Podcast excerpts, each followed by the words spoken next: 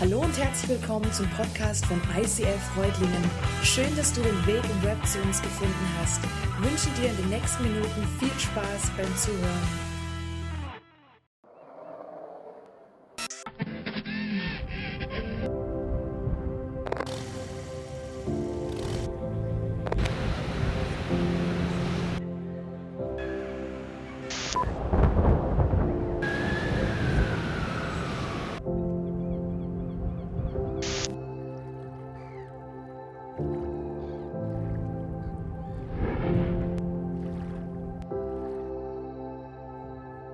Träumen von einer Kirche, in der Jesus Christus im Zentrum steht, Er entfacht in ihr eine unvergleichliche Leidenschaft.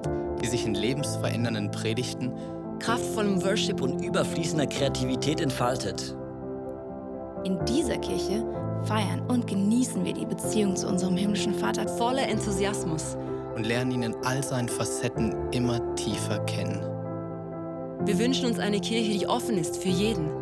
Egal, woher Menschen kommen und was ihre Geschichte ist. Hier findet jeder ein Zuhause, Diese Kirche ist eine Familie, die von bedingungsloser Liebe Zusammenhalt und dienender Leiterschaft geprägt wird. die Nöte der Gesellschaft bewegen sie zu barmherzigem Handeln. sie ist bekannt für ihre Großzügigkeit. Schaut hin und nicht weg. Wir sehen uns danach, Die Kraft Gottes zu erleben. Im Wissen, dass für Gott alles möglich ist. Erwarten wir das Wirken des Heiligen Geistes. und erleben seine Wunder. Unsere Leidenschaft gilt einer Kirche, Die für Gott das Beste gibt. Die Sprache unserer Zeit spricht. und sich als Teil der Antwort versteht. in der Kirche, von der wir träumen, Kommen viele Menschen zum Glauben an Jesus Christus. und werden ihm immer ähnlicher. Während diese Kirche ständig wächst, wird sie gleichzeitig durch kleine Gruppen immer persönlicher. Und hat so positiven Einfluss auf unsere Familien. Freunde, und die Gesellschaft. Möge Gott diesen Traum durch uns alle verwirklichen.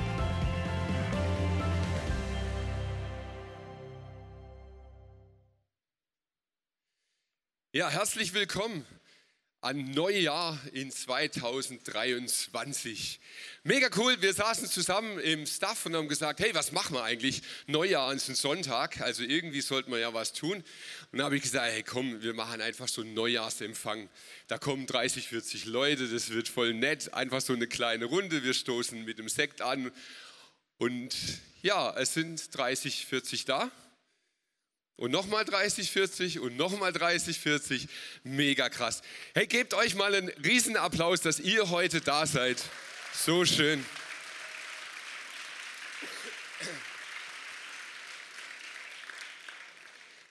Wir haben gedacht, wir machen keine klassische Celebration, wie ihr es sonst gewohnt seid, sondern einen Neujahrsempfang. Das schafft der Oberbürgermeister, dann haben wir gedacht, das kriegen wir auch hin. Wir holen alle zusammen, wir wollen dieses Jahr gemeinsam beginnen, wir wollen reinstarten in dieses Jahr und wir wollen es tun, indem wir uns fokussieren auf Jesus Christus, auf Gott den Vater, auf den Heiligen Geist und auf die Gemeinschaft, die er uns geschenkt hat. Vater, und ich danke dir, dass wir jetzt hier sein dürfen, dass wir zusammen sind, dass wir diese Familie genießen dürfen, wie du sie uns geschenkt hast, dass wir Kirche sein dürfen in deinem Namen. Herr, und in diesem Clip, den wir gesehen haben, da ist so viel die Rede von etwas, von dem wir noch träumen, von dem wir wissen, dass es noch nicht so ist. Und ich bete, dass dieses Jahr dazu beiträgt, dass wir mehr und mehr diese Kirche werden, von der wir träumen. Zu deiner Ehre, zu deinem Ruhm, in deinem Namen, Jesus. Amen. Ja, Jahreswechsel.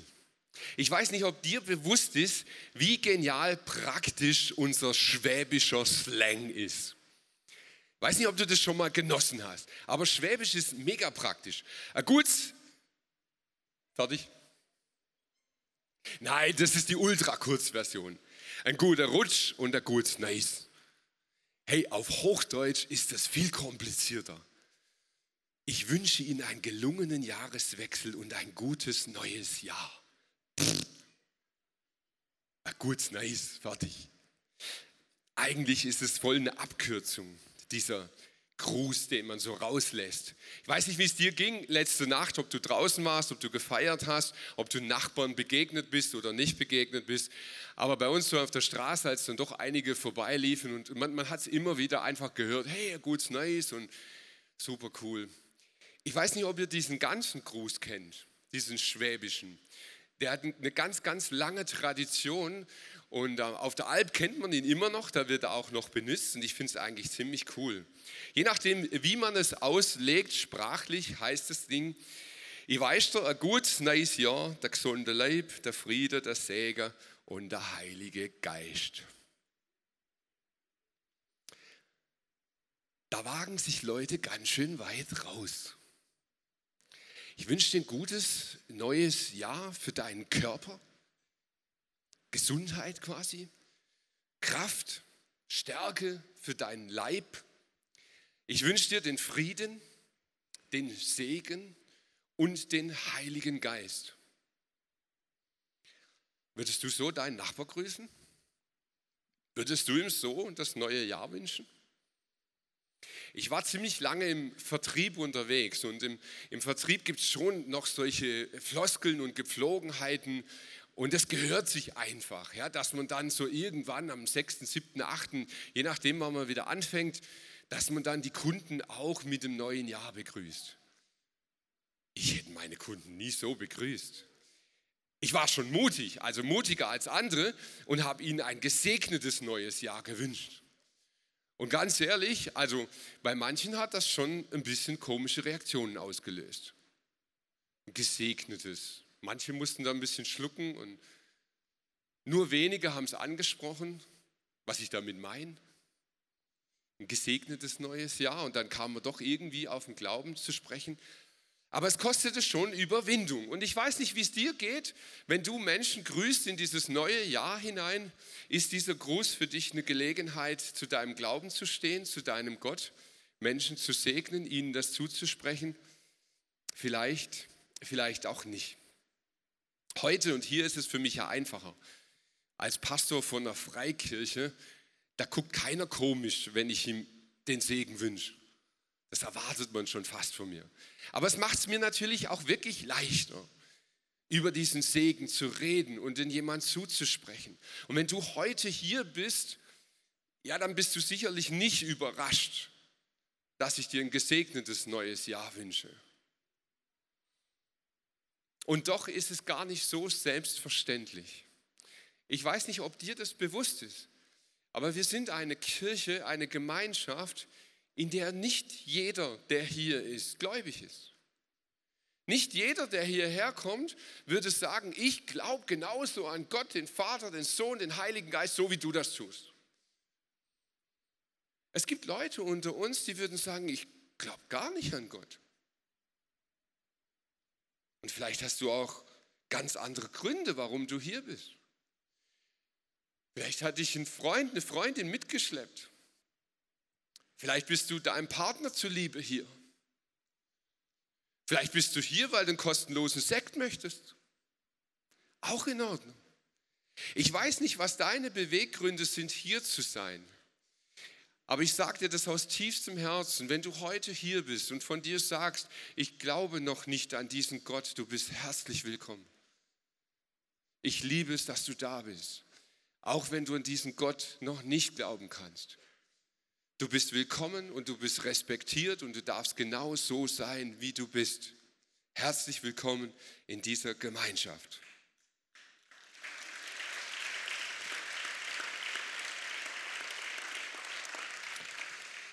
Tatsächlich ist es manchmal gar nicht so entscheidend, ob wir gläubig sind oder nicht gläubig sind, denn wir Menschen tragen, ob gläubig oder nicht gläubig, sehr ähnliche Gefühle mit uns rum und ganz besonders an Neujahr. Vielleicht kennst du das auch. Nach Weihnachten ist der Bauch gefüllt und das Herz leer. Ja, vielleicht nicht ganz so extrem und doch glaube ich, dass ein bisschen was dran ist. Wir haben so Tage hinter uns, wo man sich gut gehen lässt. Ja, viele haben gut gegessen, haben sich gut gehen lassen, die Familie besucht, nette Freunde besucht. Man hat vielleicht ein bisschen Ruhe genossen. Also nicht alle, die mit mir auf dem Bau waren, Ruhe hatten wir nicht so viel. Aber auch auf dem Bau hatte ich viele Momente, in denen ich ins Nachdenken gekommen bin. Und das geht mir jedes Jahr so. Zwischen Weihnachten und Neujahr ist so eine Zeit, in der ich viel nachdenke, in der viel in meinem Kopf nochmal so, so reflektiert Und ich merke, hey, ich bin nicht alleine mit meinen Gefühlen. Es gibt sehr, sehr viele Menschen, die spiegeln mir das und die sagen, du, an Neujahr, da spüre ich so eine innere Leere in mir. Irgendwie weiß ich nicht, ob das sentimental ist oder, aber an diesem Tag wird das irgendwie groß. Wehmut. Schon wieder ein Jahr vorbei. So arg viele haben wir ja nicht. Der Bibel heißt es mal, die sind 80 Jahre, vielleicht 90 Jahre vergönnt. Ja, und dann musst du jetzt wieder einen Strich machen. Und das machst du vielleicht happy, vielleicht machst du es richtig wehmütig, vielleicht sentimental, aber irgendwie macht es was mit uns, dass schon wieder so ein Jahr vorbei ist. Und vielleicht reflektierst du auch über dieses letzte Jahr. Wo hat es dich hingebracht? Was war gut? Was war weniger gut? Gab es Dinge, von denen du sagst, wow, dieses Jahr, das war so ein richtiger Schritt nach vorne in meinem Leben? Oder war es das eher nicht? Hängst du noch so gedanklich fest? Bist du deinen Zielen, deinen Träumen ein Stück näher gekommen? Und wenn, wenn du dir diese Fragen auch stellst, dann gibt es ganz verschiedene Möglichkeiten zu antworten. Also die Frage, bin ich meinen Träumen näher gekommen? Die erste Möglichkeit ist, ja, du bist deinen Zielen näher gekommen. 2022 hat Träume erfüllt. Das ist voll cool. Und da gibt es ein chinesisches Sprichwort. Hua Wang Hao Yui Hai Dong Nei.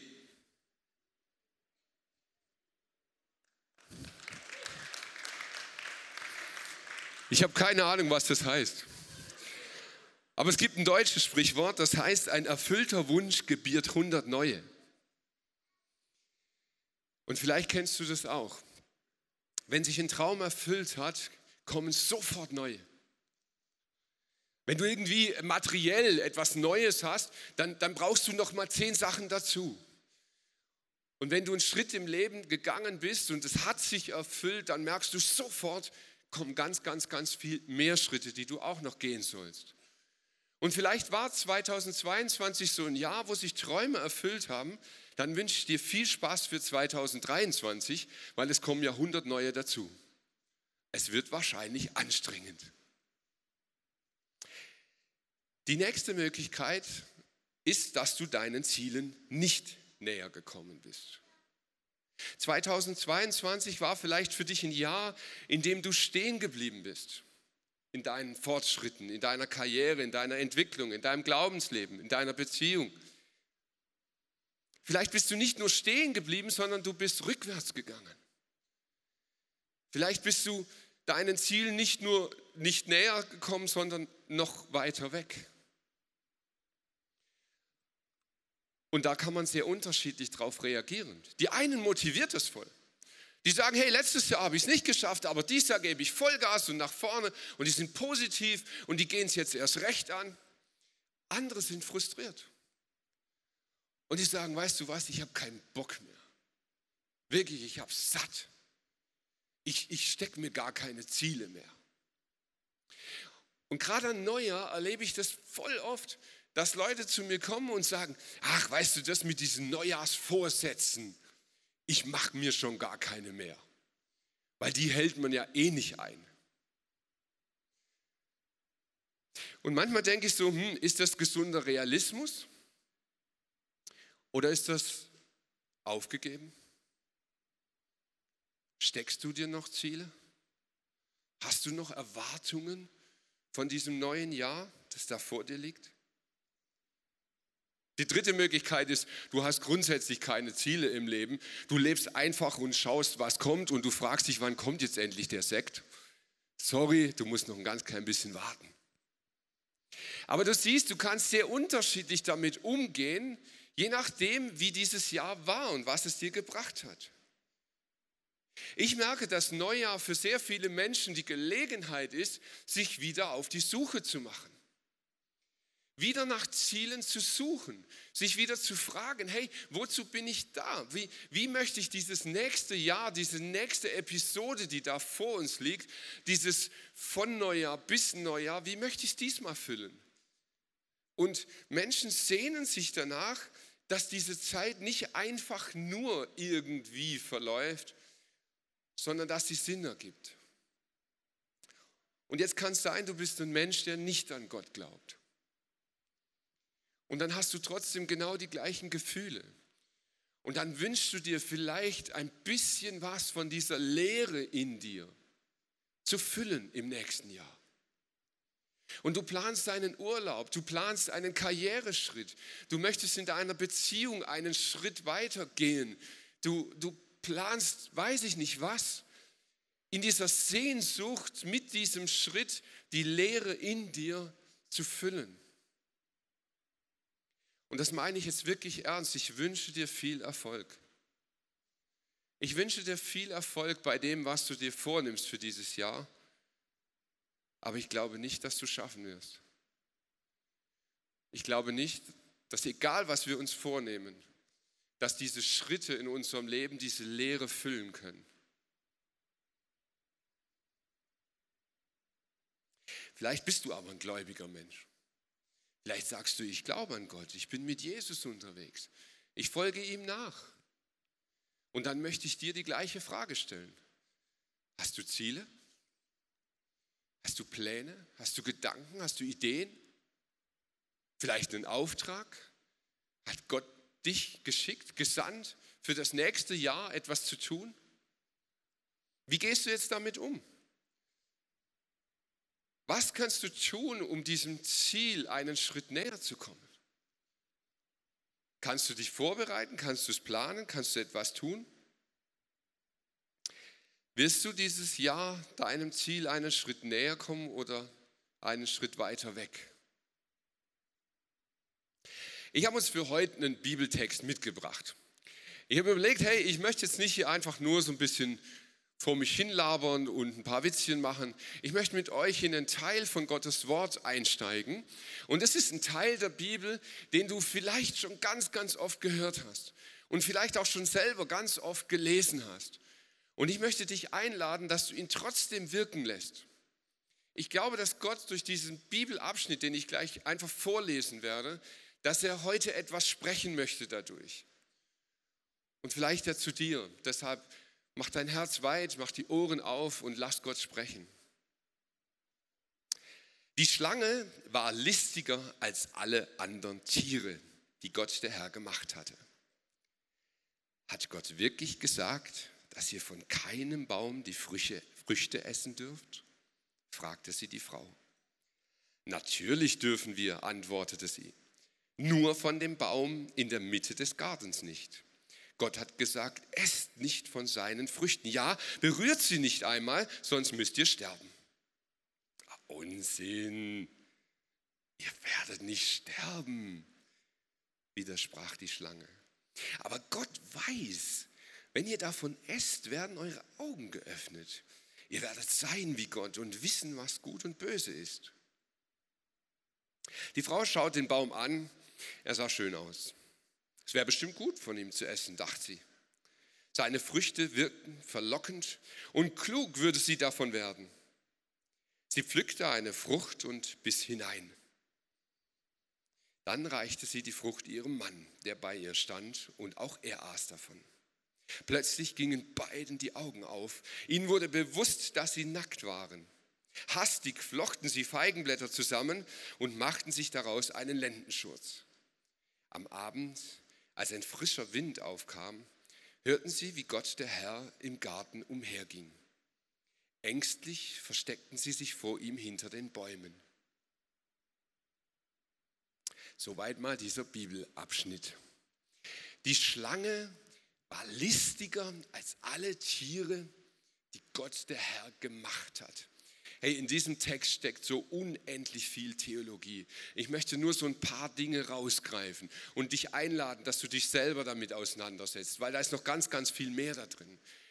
Die Schlange steht stellvertretend für das Böse, für den Satan, den Diabolos, den Widersacher, den, der Gott widerstrebt. Und es ist gesagt darüber, dass er etwas ist, was Gott gemacht hat. Das ist schon eine ganz, ganz tiefe Aussage. Gott steht auch darüber. Aber die Schlange steht nun für diesen, für diesen Satan stellvertretend. Was macht sie? die Schlange. Sie lügt. Und viele sagen, ja, das, der Lügner von Anfang an und dabei bleiben sie stehen. Mir hat das aber nicht gereicht. Ich bin in diesen Text rein und, und habe gesagt, hey, ich will es ich will's wissen. Was macht die Schlange, damit diese Ursünde, der Urknall der Sündhaftigkeit geschieht? Was tut sie eigentlich? Und ich habe das gelesen und nochmal gelesen, nochmal gelesen. Da dachte ich, wie krass ist das eigentlich? Die Schlange reduziert die Beziehung zwischen Adam und Eva zu Gott auf die Frage, ob sie Gebote einhalten oder nicht. Sie reduziert die Beziehung zu Gott auf die Frage, ob sie Gebote einhalten oder nicht. Ich gedacht, hey, das, das, ist, das ist irgendwie speziell, oder? Also, man muss sich das ganz praktisch vorstellen. Diese Frucht, die hing da jeden Tag rum. Die war nicht neu. Das war nicht neuer, oh, hey, guck mal, da ist ein neuer Baum gewachsen heute Nacht. Nein, das war immer da. Und der Teufel geht nicht her und sagt, hey, ist dir noch nie aufgefallen, diese wunderschöne Frucht? Nein, nein, nein, nein, nein, nein. Sie, sie, sie reduziert die Beziehung zwischen Adam und Eva und Gott. Eigentlich ist die Beziehung zwischen denen doch was ganz anderes, oder? Hey, da heißt es, die trafen sich morgens und abends im Garten Sie waren gemeinsam mit Gott unterwegs. Sie beteten ihn an, sie worshipten ihn. Die hatten wahrscheinlich richtig geniale Zeiten, wo sie, wo sie Worship mit Gott gemeinsam gefeiert haben. Ich kann es mir gar nicht vorstellen, wie krass das wohl gewesen sein muss. Sie genossen das Leben, das Gott ihnen geschenkt hatte. Sie genossen diesen gesamten Garten Eden. Sie hatten 99,99 Prozent aller Früchte waren für sie. sie. Sie genossen diese Geschenke Gottes an sie. Sie waren gesegnet in ihrer Arbeit. Ich weiß nicht, wenn du über das Jahr 2023 nachdenkst, ob dir dann auch in den Kopf kommt, wie viel Arbeit auf dich wartet. Also mich treibt das im Moment schon gewaltig um, wenn ich so an unsere Baustelle denke, was da noch alles an Arbeit kommt das ist schon gewaltig. Und wir denken ja so ganz oft, ja, im Paradies, da wird nicht gearbeitet. Nein, da wird auch gearbeitet. Aber die Arbeit war gesegnet. Das war Freude. Das war Erfolg. Es war genial zu arbeiten. Und sie genossen das Leben, sie genossen den Sex miteinander. Ja, kann man sich gar nicht vorstellen, gell? aber das hatten die. Die hatten richtig Spaß aneinander. Adam und Eva, knickknack, das war, das war Freude pur. Das war Leben. Und der Teufel schafft es, mit einem Satz all das wegzuwischen und reduziert es auf diese eine Frucht. Das, das, das dürfte nicht. Und da liegt er auch noch dabei. Kennst du das? Kennst du das in deinem Leben? Hast du dich für Gott entschieden, ihm zu glauben, dich für Jesus entschieden, mit ihm zu leben, mit ihm durchs Leben zu marschieren und dir ist alles geschenkt? Du bist ein Erbe Gottes, du hast den Garten Eden für dein Leben bekommen. Gott sagt, ich werde mit dir leben. Du kannst morgens, du kannst mittags, du kannst abends, du kannst jederzeit mit mir worshipen. Du kannst, deine Arbeit wird gesegnet sein. Ja, du wirst arbeiten müssen in dieser Welt, das bleibt dir nicht erspart. Aber ich segne deine Arbeit. Ich segne das Werk deiner Hände im Jahr 2023. Du kannst deine Frau genießen, du kannst die Ehe genießen. Ich gebe dir das ganze Leben, das zum Genuss. Und du hast gesagt, ja Jesus, ich will mit dir leben. Und was passiert? Die Schlange, die listiger ist, fängt an, in dein Hirn zu flüstern hey, Moment mal. Gibt es da nicht so ein Gebot, an das du dich nicht hältst?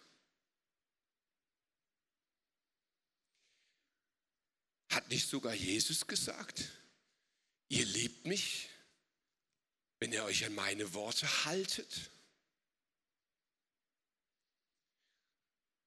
Die Schlange war so listig, dass sie sogar Bibelworte nimmt, um zu lügen. Wisst ihr, es stimmt. Gott hat wirklich gesagt, von dem Baum esst nicht.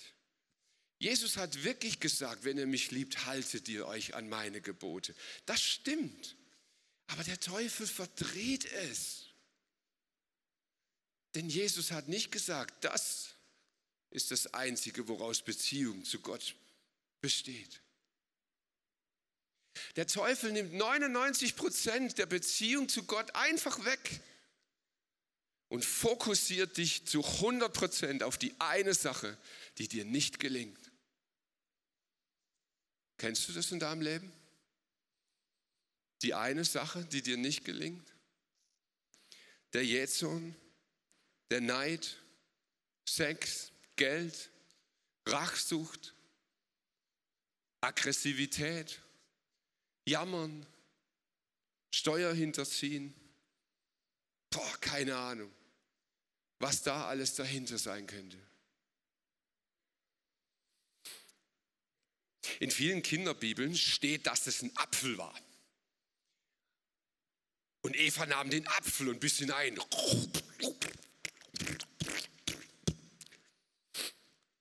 Sucht mal in der Erwachsenenbibel, ob ihr einen Apfel findet. Steht nirgends. Noch nicht mal in den ultramodernen Übersetzungen. Da steht Frucht. Ich habe immer gedacht, hey, warum?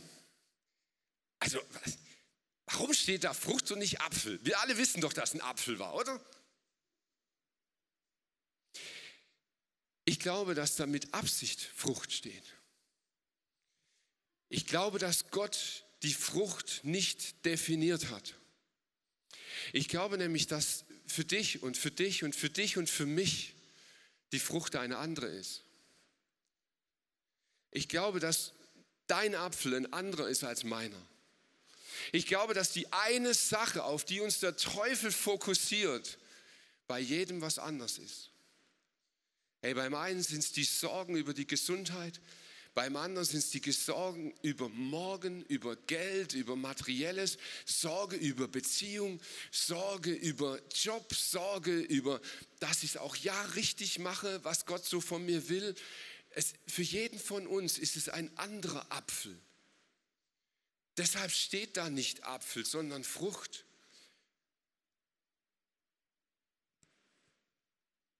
Und dann, dann verfehlen sie. Das heißt Sünde. Das Ziel ist verfehlt. Haarscharf vorbeigeschrammt. Kennst du das auch? Verfehlt das Ziel. Du hast dir was vorgenommen. Unsere liebe Sabi hat heute Morgen schon gepostet, hey, sie hat noch Neujahrsvorsätze. Jawohl, weniger Kaffee. Um 9 Uhr hat sie ihn gebrochen. Bäm, Ziel verfehlt. Vorbei. Und jetzt? Ja, fangen wir halt wieder vorne an. Also weniger Kaffee bis zum nächsten Kaffee. Nee, das Ziel ist verfehlt. Und dann? Wie geht es dir, wenn du in deinem Leben das Ziel verfehlst?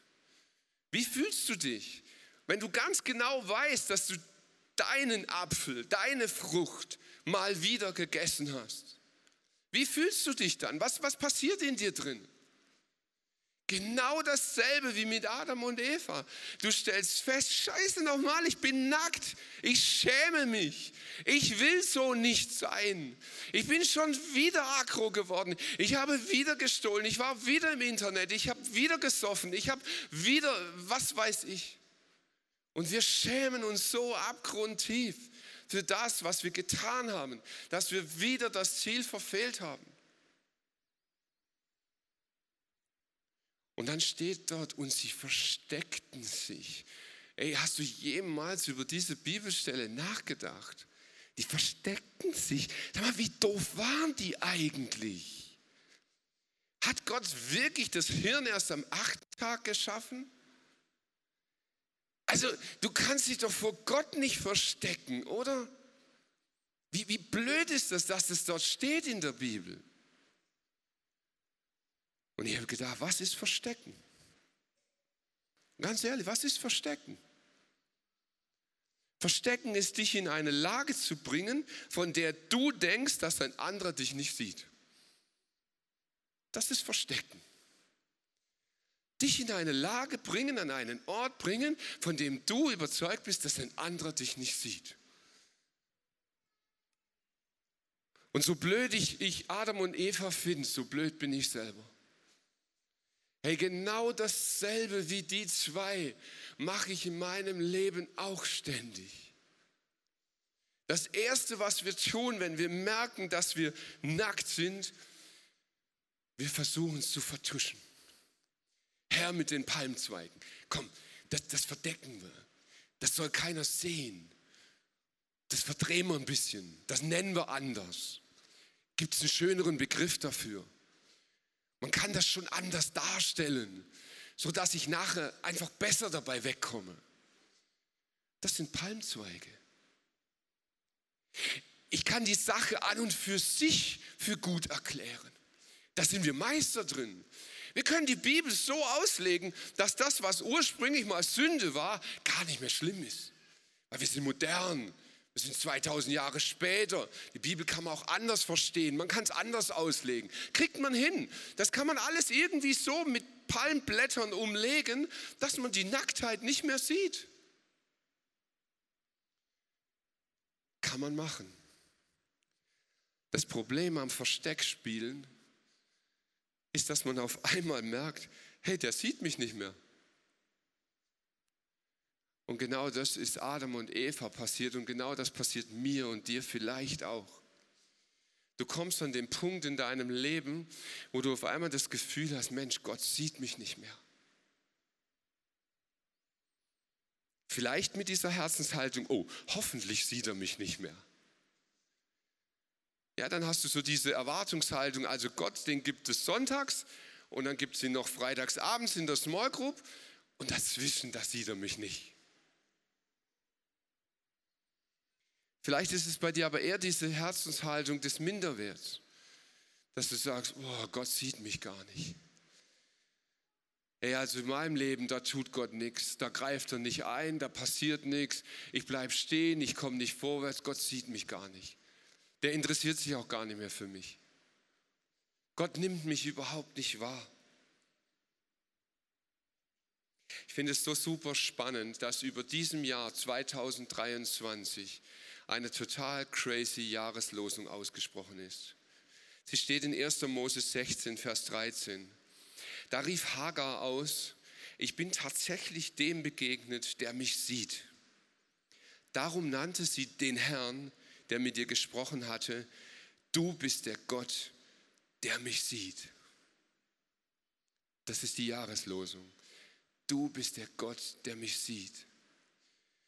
Und das Spannende ist, ich habe das vom, vom halben Jahr oder so, diese Jahreslosung gelesen, du bist der Gott, der mich sieht und dachte, ja, hey, das ist ein schöner Vers, das, da freue ich mich drauf. Und dann habe ich den ganzen Vers gelesen und dachte, hey, Moment mal, das kommt von Hagar. Ich weiß nicht, ob, weiß nicht, ob ihr wisst, wer Hagar ist. Hagar hatte eine mega krasse Sünde begangen. Hagar bekam ein Kind, das sie nicht hätte bekommen sollen. Hagar löste einen Streit aus, der bis heute aktiv ist, der die Welt gespalten hat. Sie hat mit ihrem Handeln die Welt auseinandergetrieben. Und diese Frau sagt, du bist der Gott, der mich sieht. Gott sieht dich. Gott sieht dich, wenn du lebst, wenn du das Leben genießt, wenn du arbeitest, wenn du ihn worshipst, wenn du ihn anbetest, wenn du in Gottesdienst gehst, wenn du Gutes tust, wenn du ihn lieb hast. Und Gott sieht dich, wenn du deinen Apfel isst. Gott sieht dich, wenn du versagst. Gott sieht dich, wenn es dir wieder nicht gelingt. Gott sieht dich, wenn du wieder auf Abwägen bist. Gott sieht dich, wenn du dich wieder schämst. Gott sieht dich, wenn du dich wieder versteckt hast, wenn du wieder hinter deinen Palmzweigen sitzt und nicht mehr raus willst, dann sieht Gott dich. Und er spricht dir etwas zu. Ich liebe dich. Ich liebe dich so, wie du bist. Genau so, wie du bist. Inklusive deiner Frucht, die du gegessen hast. Weißt du, es ändert sich nichts daran. Diese Frucht tut dir nicht gut. Diese Frucht tötet. Da ändert sich überhaupt nichts dran. Aber sie trennt dich nicht von Gott. Gott ist ein Gott, der dich sieht. Hey, ich habe mir etwas vorgenommen für dieses Jahr, das vor uns liegt. Ich habe mir vorgenommen, ich möchte Zeit mit Gott gemeinsam erleben. Ich möchte wieder ganz bewusst Worship als Zeit mit Gott erleben. So wie Adam und Eva mit ihm durch den Garten gelaufen sind, möchte ich Worship erleben. Ich möchte erleben, dass meine Arbeit gesegnet ist. Ich möchte sehen, dass meine Arbeit nicht umsonst ist, sondern dass das, was ich anpacke, bei Gott zu Gold wird. Das möchte ich erleben, das möchte ich sehen in diesem Jahr. Und ich möchte das Leben genießen. Prediger 9, da heißt es, genieß das Leben mit der Frau deiner Jugend. Hey, und was haben wir für ein Glück, dass wir immer noch so jung aussehen, oder? Und ich möchte das Leben genießen mit ihr. Gemeinsam mit meiner Familie, mit euch. Diese Früchte, die Gott uns alle zur Verfügung gestellt hat.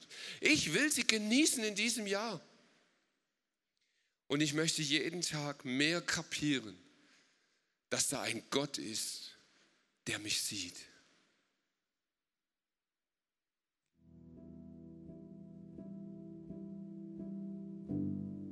Ich sehe dich. Ich sehe dich. Ich bin der ich bin. Jahwe, Gott, Elohim. Ich bin immer da, bin Alpha und Omega. Ich bin der Weg, die Wahrheit, das Leben, bin in der Wüste der ersehnte Regen.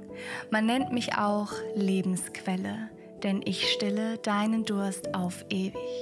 Ich bin ein König, bin dein Tröster und Erlöser, dein Retter, dein Begleiter. Ich bin dein Lehrer, dein Meister. Ich bin die Liebe, die dich erfüllt und dich umhüllt. Ich bin Licht. Dunkelheit gibt es bei mir nicht. Ich bin dein Hirte, ich führe dich, denn schließlich bin ich dein Vater, dein Papa. Ich bin dein Schöpfer und Macher. Ich bin der, der dich am besten kennt, der dich bei deinem Namen nennt. Ich bin dein Fels, dein Zufluchtsort und mein Wort bleibt für alle Zeit bestehen. Du wirst von mir gesehen. Ich sehe dich sehen. Ein starkes Verb, zwei Silben. Elf Bedeutungen sind im Duden zu finden. Heutzutage geht es hier auf Erden oft um Sehen und Gesehen werden. Es geht darum, sich selbst zu präsentieren, sich im richtigen Licht zu platzieren, sich zu idealisieren, um dann herumzustolzieren. Alles nur, um gesehen zu werden. Dabei verbergen die meisten Menschen ihr wahres Ich. Wirklich gesehen werden sie sicherlich nicht. Menschen sehen oft nicht genau hin, doch das ist nicht der Sinn von diesem Sinn. Wenn ich sage, ich sehe dich, dann meine ich das nicht oberflächlich. Dich sehen bedeutet für mich, dich bis ins Kleinste zu verstehen. Mein Blick geht tief ins Herz. Ich sehe all die Freuden und all den Schmerz. Ich sehe dich alleine auf dem Schulhof stehen, sehe deine zerbrochenen Träume und Ideen. Ich sehe, wenn deine Kinder alles von dir abverlangen und deine Angst im Job neu anzufangen. Ich sehe trotz deiner Beliebtheit deine Selbstzweifel und deine Einsamkeit. Ich sehe deine Narben auf dem Arm, sehe die aufgestaute Wut gegen deinen Nachbarn. Ich sehe, wie du dem Gruppenzwang nachgibst und mich verleugnest, obwohl du mich liebst. Ich sehe aber auch dein Feuer im Glauben. Wenn dir was gefällt, sehe ich das Funkeln in deinen Augen. Ich sehe, wenn du einem Fremden ein Lächeln schenkst oder einen Freund in die richtigen Bahnen lenkst. Ich sehe dein Demonstrieren für Gerechtigkeit, sehe deine Geduld im Ehestreit. Ich sehe, wie du dich für Kollegen einsetzt und deinen Chef trotz Schwierigkeiten wertschätzt. Ich sehe, wie du an andere denkst und dich selbst dabei vergisst. Mein Kind, ich sehe dich, wie du wirklich bist. Du würdest meine Liebe zu dir noch mehr verstehen, würdest du dich einmal durch meine Augen sehen. Ich sehe dich. Du bist mein und das wirst du immer sein. Von mir erdacht und gemacht habe ich dich bewusst auf diese Welt gebracht. Du bist von mir gewollt, gehörst zu meiner Familie, meinem Volk. Du bist mein Fleisch und Blut, mein Hab und Gut. Ich habe mich geopfert für dich, denn du bist unvorstellbar kostbar für mich. Du bist ein Unikat. Von dir gibt es keine Kopie, kein Duplikat. Du bist wunder und bedeutungsvoll. Und für das Protokoll meine Liebe für dich ist grenzenlos. Dich sehe ich an und ich bin einfach nur sprachlos. Denn du bist ein Kunstwerk, weißt du das? Du bist zwar nicht perfekt, aber weißt du was? Meine guten Gedanken über dich sind zahlreich. Du bist engelsgleich. Du bist von so unschätzbarem Wert, mein Kind. Du wirst von mir begehrt. Du bist einzigartig, liebenswürdig. Du bist mir wichtig. Du bist ein Königskind, dazu bist du bestimmt. Du bist mir nicht egal und ich sage es dir gerne noch einmal. Lerne zu begreifen und zu verstehen, du wirst von mir gesehen.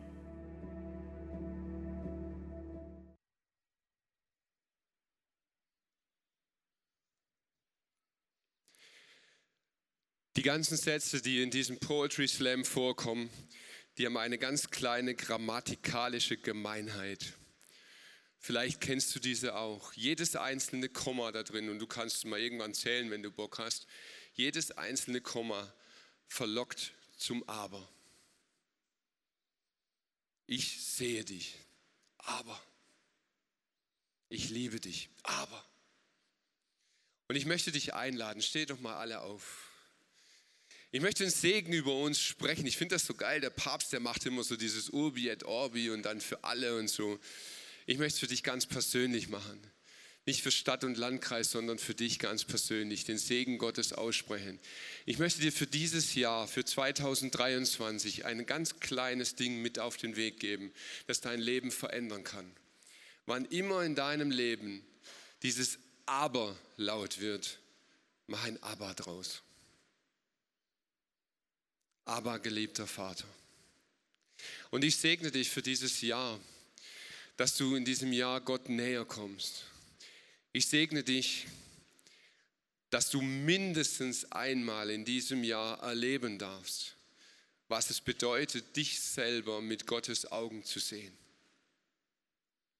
Ich segne dich, dass du dieses Wunder erleben darfst, dass du dich selbst mit Gottes Augen siehst und erkennst, dass du erfährst, was er sich mit dir gedacht hat, wie genial du gemacht bist.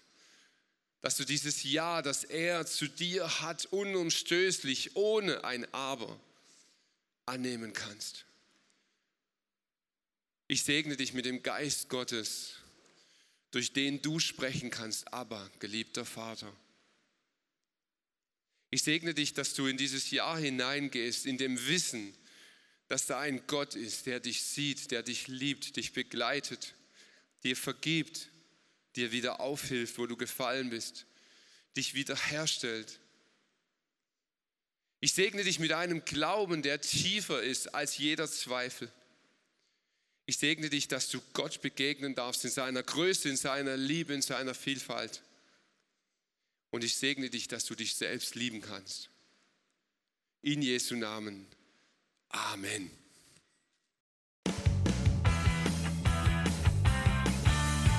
ICF Reutlingen sagt Dankeschön fürs Reinklicken. Weitere Infos findest du unter www.icf-reutlingen.de.